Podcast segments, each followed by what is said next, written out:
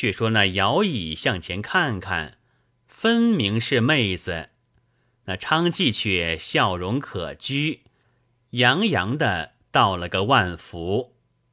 姚乙只得坐了，不敢就任，问道：“姐姐尊姓大名？何处人士？”那昌妓答道：“姓郑，小字月娥，是本处人士。”姚乙看他说出话来，一口渠音，生气也不似滴珠，已自疑心了。那郑月娥就问姚乙道：“客官何来？”姚乙道：“在下是徽州府休宁县孙田姚某，父某人，母某人。恰向哪个查他的角色，三代籍贯都报将来。”也还知道果是妹子，她必然承认，所以如此。那郑月娥见他说话唠叨，笑了一笑，道：“又不曾盘问客官出身，何故通三代角色？”姚乙满面通红，情知不是滴珠了，摆上酒来，三杯两盏，两个对吃。郑月娥看见姚乙。只管向他面庞一会儿，又自言自语一会儿，心里好生疑惑，开口问道：“奴自不曾与客官相会，只是前日门前见客官走来走去，见了我指手点脚的，我背地同姊妹暗笑。今承宠召过来，却又屡屡相去，却像有些委决不下的事，是什么缘故？”姚乙把言语之无不说明白。那月娥是个酒惯接客、乖巧不过的人，看此光景，晓得有些尴尬，只管盘问。姚乙道：“这话也长，且到床上再说。”两个人各自收拾上床睡了，免不得云情雨意做了一番的事。那月娥又把前话提起，姚乙只得告诉他，家里是如此如此，这般这般。因见你思相，故此假作请你认个明白，哪知不是？月娥道：“果然相否？”姚乙道：“举止外相一些不差，就是神色里边有些微两样处。”处是至亲骨肉，终日在面前的用意体察，才看得出来，也算是十分像的了。若非是声音个别，连我方才也要错认起来。月娥道：“既是这等思相，我就做你妹子吧。”姚乙道：“又来取笑。”月娥道：“不是取笑，我与你熟商量。”你家不见了妹子，如此打官司不得了结。毕竟得妹子到了官方住。我是此间良人家儿女，在江秀才家为妾，大娘不容。后来连江秀才贪利忘恩，竟把来卖与这郑妈妈家了。那龟儿宝儿不管好歹，动不动飞行拷打，我被他们摆布不过。正想要个计策脱身，你如今认定我是你失去的妹子，我认定你是哥哥，两口同生，当官去告礼，一定断还归宗。我身既得脱，仇亦可雪，到的你家当了你妹子，官事也好完了，岂非万全之算？姚乙道：“是倒是，只是声音大不相同。”且寄到吴家认作妹子，必是亲戚族属逐处明白方向真的，这却不便。月娥道：“人只怕面貌不像，那个声音随他改换，如何做得准？你妹子相识两年，假如真在衢州，未必不与我一般相与了。亲戚族属，你可教导得我的。”况你做起事来，还等待官司发落，日子长远。有的与你相处，乡音也学得你些，家里事务日逐教我熟了，有甚难处？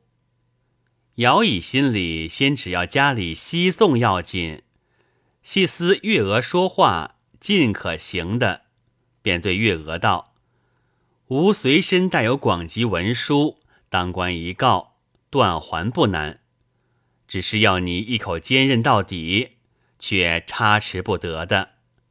月娥道：“我也为自身要脱离此处，趁此机会，如何好改的口？只是一件，你家妹夫是何等样人？我可跟着他否？”姚乙道：“我妹夫是个做客的人，也还少年老实，你跟了他也好。”月娥道：“凭他怎么？”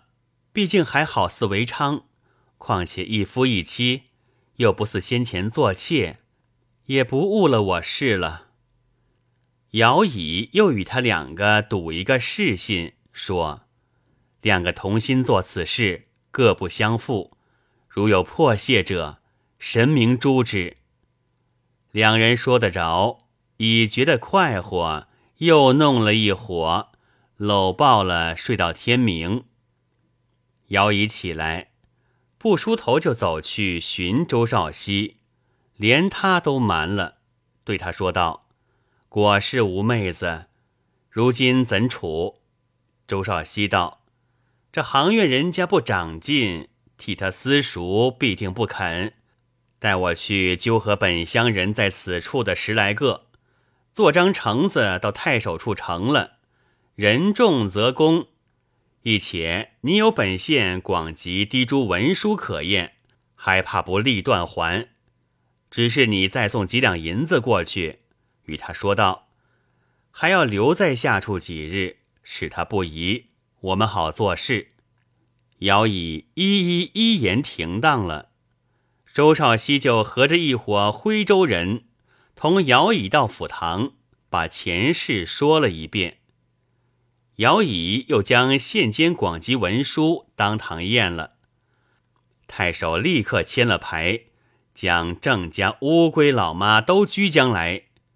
郑月娥也到宫廷，一个认哥哥，一个认妹子。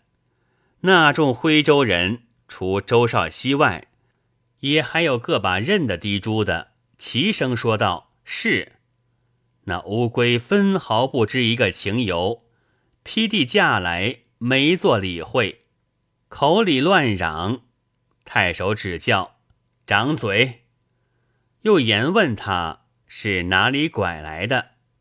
乌龟不敢隐瞒，招道：“呃，是江秀才家的妾。小的八十两银子讨的事实，并非拐的。”太守又去拿江秀才，江秀才情知理亏，躲了不出见官。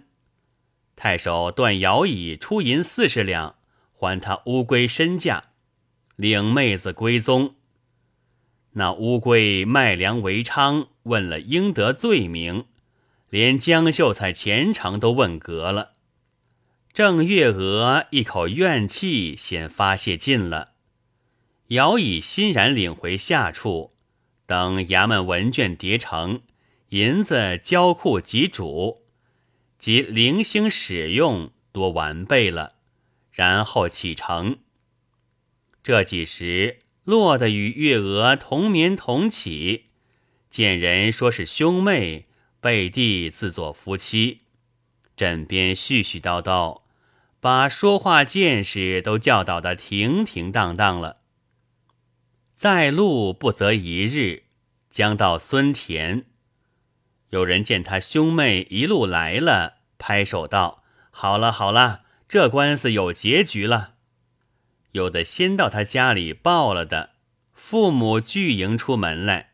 那月娥啊装作个认得的模样，大拉拉走进门来，呼爷叫娘都是姚乙教熟的，况且昌家行径机巧灵便，一些不错。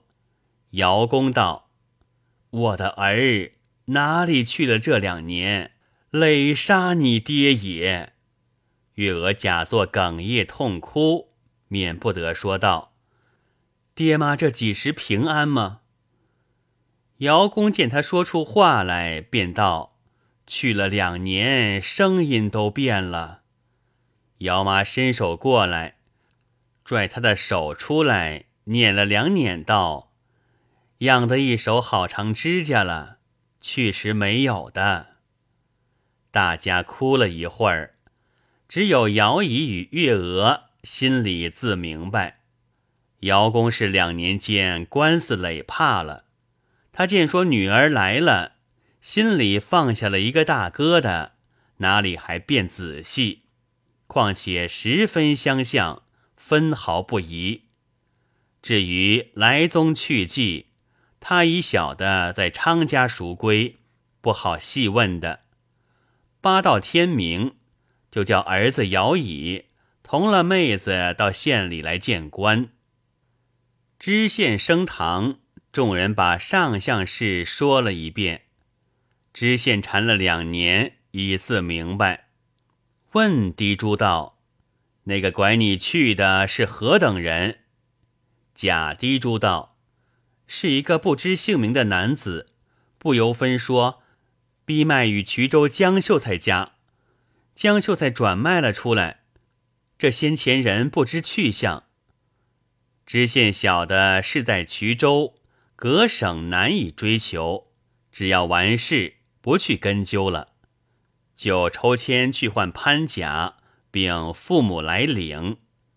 那潘公潘婆到官来，见了贾滴珠道：“好媳妇啊，就去了这些时。”潘甲见了道：“惭愧，也还有相见的日子。”个个认明了，领了回去。出得县门，两亲家、两亲妈各自请罪，认个晦气。都到义庄事完了。隔了一晚，次日李知县升堂，正待把潘甲这宗文卷注销立案。只见潘甲又来告道：“昨日领回去的不是真妻子。”那知县大怒道：“刁奴才，你累的丈人家也够了，如何还不肯休息？”喝令扯下去打了石板。那潘甲只叫冤屈。知县道：“那衢州公文明白，你舅子亲自领回，你丈人丈母认了不必说。”你父母与你也当堂认了领去的，如何又有话说？潘甲道：“小人争论，只要争小人的妻，不曾要别人的妻。今明明不是小人的妻，小人也不好要的，老爷也不好抢小人要的。若必要小人将假作真，小人情愿不要妻子了。”知县道：“怎见得不是？”潘甲道：“面貌颇相似，只是小人妻子相遇之间，有好些不同处了。”知县道：“你不要呆，敢是做过娼妓一番，身份不比良家了。”潘甲道：“老爷不是这话，不要说日常夫妻间私语，一句也不对。至于机体隐微，有好些不同。”小人心下自明白，怎好与老爷说的？若果然是妻子，小人与他才得两月夫妻，就分散了，巴不得见他。难道倒说不是，来混争贤妃不成？老爷青天详察，主见不错。知县见他说这一篇有情有理，大家惊诧，又不好自认断错。秘密吩咐潘甲道：“你且从容，不要性急。就是父母亲戚面前，拒且糊涂，不可说破。我自有处。”李知县吩咐该房写告示出去便贴，说道：“姚地珠已经某月某日追寻道观，两家各悉辞送，无得再行告扰。”却自密地悬了重赏，着落应捕十余人，四下分级。若看了告示有些动静，即便体察，拿来回话。不说这里探访，且说姚滴珠与吴大郎相处两年，大郎家中看看有些知道，不肯放他等闲出来，踪迹渐来的稀了。滴珠身畔要讨个丫鬟服侍，曾对吴大郎说，转托汪熙。汪西拐带惯了的，哪里想出银钱去讨？因四个变处，要弄将一个来。日前见歙县汪汝鸾家有个丫头，时常到溪边洗东西，想在心里。一日，汪西出外行走，闻得县前出告示，到滴珠以寻见之说，急忙里来对王婆说：“不知哪一个顶了缺，我们这个货。”稳稳是自家的了。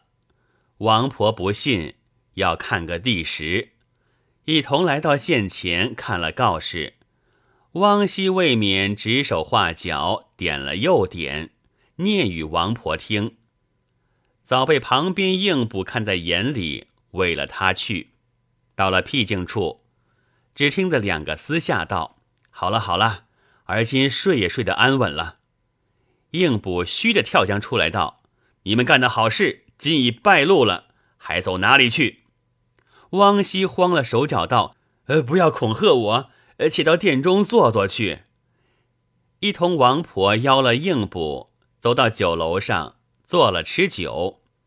汪熙推讨咖饭，一道烟走了，单剩个王婆与应捕坐了多时，酒肴俱不来。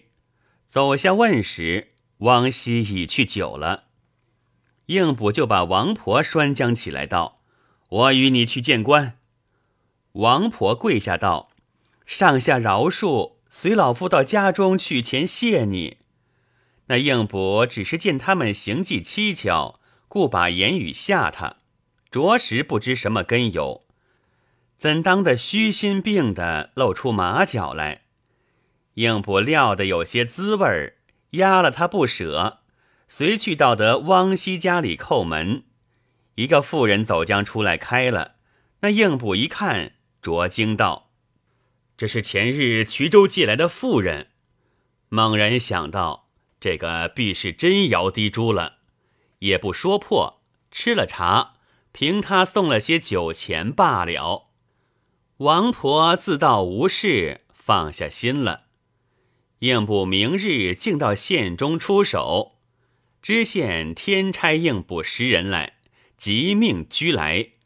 公差如狼似虎到汪西家里门口，发声喊打将进去。急得王婆悬梁高了，把地珠登时捉到宫廷。知县看了道：“便是前日这一个。”又飞一千，另唤潘甲与妻子同来。那假的也来了。同在县堂，真个一般无二。知县莫辩，因令潘甲自认。潘甲自然明白，与真滴珠各说了些私语。知县唤起来，言问明白。真滴珠从头供称被汪西哄骗情由，说了一遍。知县又问：曾引人奸骗你否？滴珠心上有吴大郎，只不说出，但道不知姓名。又叫那假滴珠上来，共称道：身名郑月娥，自身要报私仇，摇椅要玩恭送，因颜貌像一妹，商量做此一事。知县即拿汪熙，以此再逃了，做个诏题，叠成文卷。连人犯借府。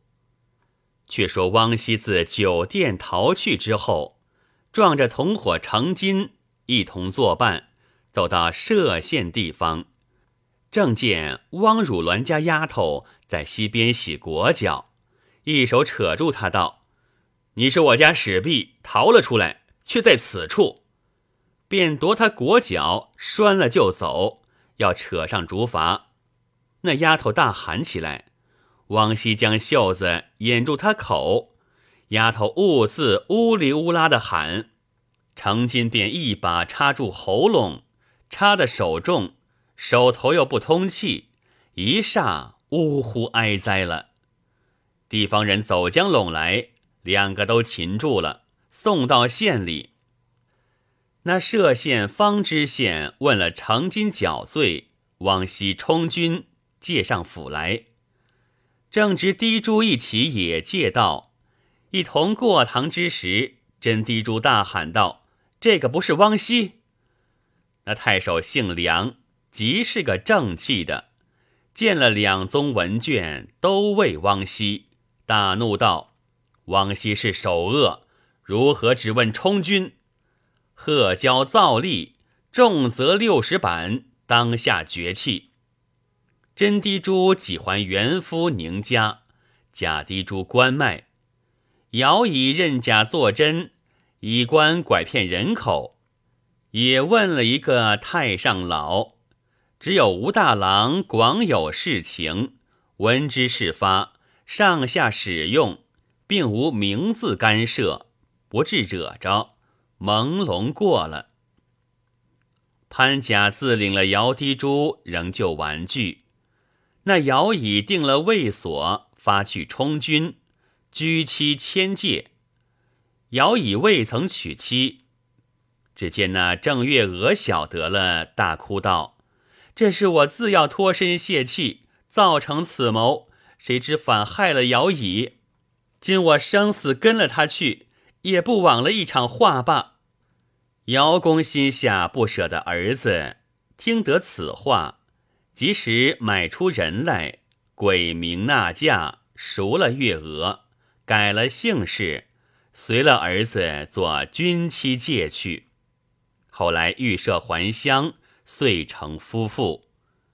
这也是郑月娥一点良心不泯处，姑嫂两个到底有些私相，徽州至今传为笑谈。有诗为证：一样良家走歧路，又同歧路转良家。面庞怪道能相似，相法看来也不差。